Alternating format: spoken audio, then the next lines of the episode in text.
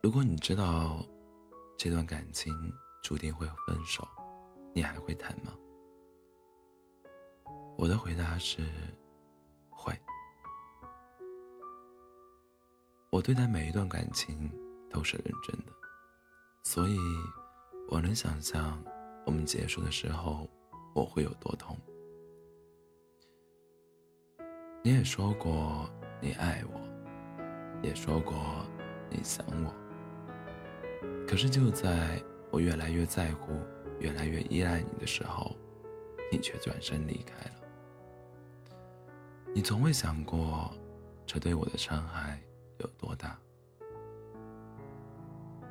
从一开始习惯有你，到后来的离不开你，我把所有的习惯都埋进日子里，渴望你回头看看我，却又逼，却又要逼自己不要再去想你。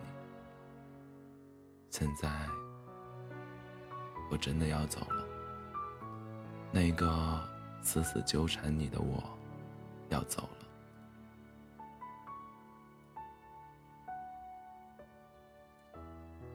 我吃东西越来越清淡，对待人情世故越来越宽容，不乱发脾气，也学会了忍让。慢慢的，有了一颗成长的心，也害怕听到任何与病痛。有关的事，最大的心愿变成了全家人身体健康。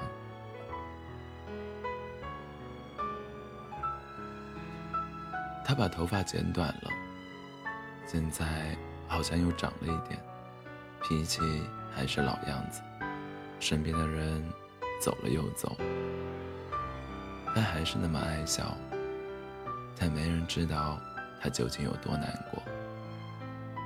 他开始穿着不同风格的衣服，喝不同口味的饮料，放弃当初最爱的东西。他变了好多，身边的异性也多了不少。以前的他不见了，再也不见了。他好像过得很好，但又好像不那么好。我只知道。我好久没有和他说话了。再见时，他也长大了。我就是他。我酝我酝酿出一份巨大的悲哀，却流不出几行眼泪。每一次的被丢下，都让我觉得，我始终就应该一个人。一个人生，一个人死。不想喜欢任何人，不想舍不得任何人。我是最嘴硬的那一个，但我从来没有舍得真正离开过任何一个人，从没。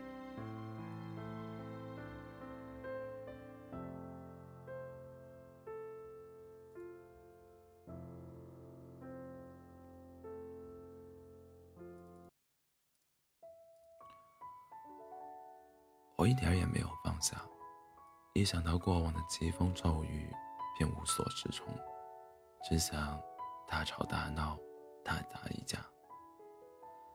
我还是很生气，可我现在只能算了。我从来没有原谅。